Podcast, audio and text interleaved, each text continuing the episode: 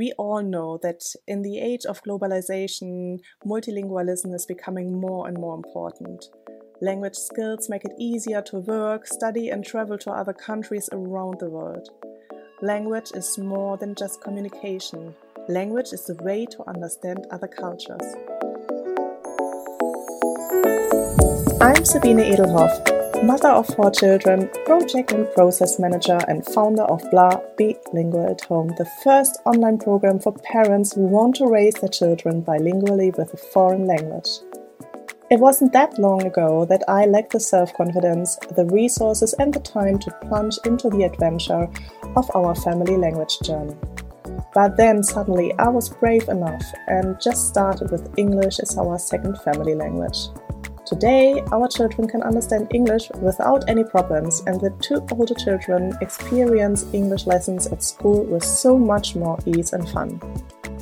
I started the Bold and Bilingual podcast to give you simple, actionable, step by step strategies that will help you do the same.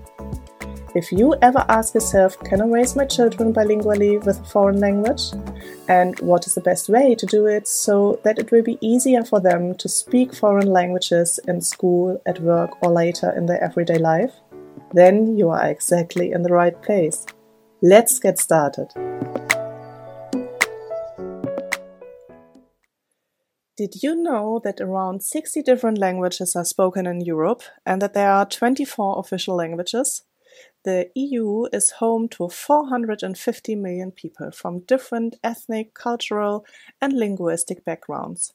However, almost half of Europeans only speak one language, their mother tongue. The EU wants to change that and therefore decided on an ambitious goal in September 22 Mother Tongue Plus Two. In today's podcast episode, I would like to talk about the linguistic diversity in Europe and what it means being able to speak not just your own mother tongue. Research in the EU shows that 56% of EU citizens can communicate in a language other than their mother tongue. 28% of the respondents of the survey said that they can have good conversations in two foreign languages. 11% of EU citizens even speak three or more foreign languages. But 44% of EU citizens don't speak any other languages besides their mother tongue. If you take a closer look at uh, the individual countries in Europe, two countries stand out in particular the United Kingdom and Luxembourg. In the UK, around 60% can only speak their own mother tongue, while in Luxembourg, around 99% can speak at least one other foreign language in addition to the mother tongue. Okay, stop. Now you might say to yourself, oh, wait, Sabine, there are really too many numbers at once. Is it going to be a scientific lecture now? No, definitely not. But firstly, I found it really interesting to see how the different countries in Europe develop linguistically and what goals as the EU set itself and why. When the EU Commission met in Barcelona in 22, the set they set the goal mother tongue plus two for all EU citizens. So every EU citizen should be able to speak two additional languages to their own mother tongue, and if possible, those of their neighboring countries. The idea behind this is to better the understanding across the borders and strengthen the social cohesion in Europe positively. And uh, the goal is to be achieved by 2025.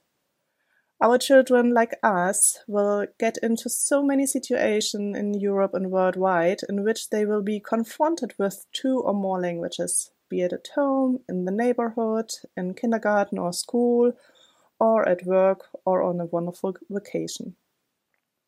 In this multilingual world, they EU wants to promote multilingualism and wants to show that cultural and linguistic diversity should be not viewed as a burden, but rather to face the opportunity and, if possible, to face it from an early age on. Learning foreign languages from early childhood is said to be the most effective way to contribute to multilingualism. We all know that in the age of globalization, multilingualism is becoming more and more important. Language skills make it easier to work, study, and travel to other countries around the world. Language is more than just communication. Language is the way to understand other cultures. The European education ministers have therefore decided that it is not enough just to learn English as a foreign language, additional to the own mother tongue, and therefore set the goal of mother tongue plus two and not just plus one. Multilingualism is uh, the common ground for a successful U- European community. So, where are we today with the goal of mother tongue plus two? A survey from uh, 2017 showed that today we are at an average ratio of 2.32 languages per inhabitant in Europe. I totally recognize myself in this value. I can speak my mother tongue German very well, of course, and I can now take um, can now make myself understood uh, stood very quite well in English as well. Today I can just read and understand a little bit of the Russian language. Um, and in this respect, 2.32 fits my personal language situation very well. If we look at Volker, my husband, we will see a different ratio. He estimates his language skills in German, English, and French at 2.6, as he can communicate quite well in French just as he can in English. What would you say? How does it look for you? How well can you speak which language besides your mother tongue? How does the situation look like today in real life, at home and in the kindergartens and at school? How is multilingualism promoted there? predominantly we will still find um, monolingual kindergartens around us in Germany. Bilingual kindergartens are still in the minority, but the number is steadily steadily increasing because the need is there and parents are simply asking for it more and more. The situation is similar in the landscape of schools, with the only difference that English is already included in the timetable in elementary school and at least from the third grade on. Just like other foreign languages can be selected later. Bilingual lessons such as history in English or math in French are still the exception. In my opinion, there is still a lot of room for improvement here because if you listen to the voice of pupils uh, who are already taking part in bilingual specialized classes, they are consistently positive and in complete agreement that A, it is not that much more difficult at all because you get used to it very quickly, and B, it gives you an enormous advantage in acquiring the foreign language. The goal of bringing the current ratio of 2.32 languages per EU inhabitant to 3.0 by 2025 is optimistic and will take a lot of work.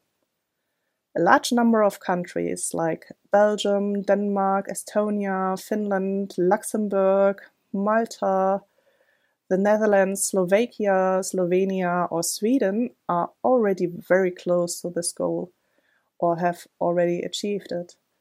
It will be the task of the EU to develop a strategy to help all the other countries to develop the language skills of their residents.